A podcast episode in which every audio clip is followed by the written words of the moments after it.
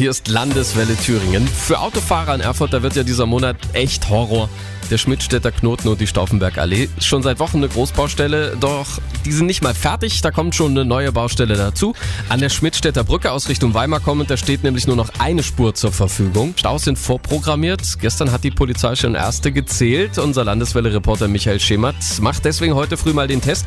Er fährt nämlich aus Richtung Weimar über die B7 hierher in den Sender und muss da eben auch zwangsläufig durchs neue Nadelöhr. Wie sieht's denn aus unterwegs? Moin Thomas, also es ist wie erwartet, man muss am Schmidtstädter Knoten ein bisschen mehr Zeit einplanen als sonst.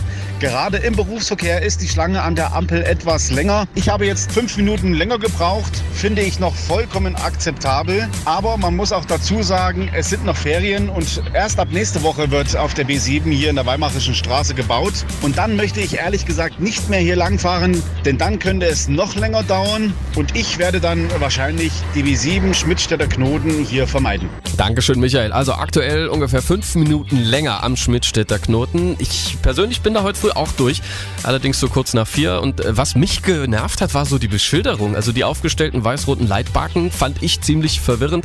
Da stehen fünf Stück plötzlich einfach mal so rum. Erfurt versinkt also im Baustellenchaos. Was da bis zum Ende des Monats noch an Baustellen auf die eh schon gestressten Autofahrer zukommt, Sie lesen es im Detail nach auf landeswelle.de.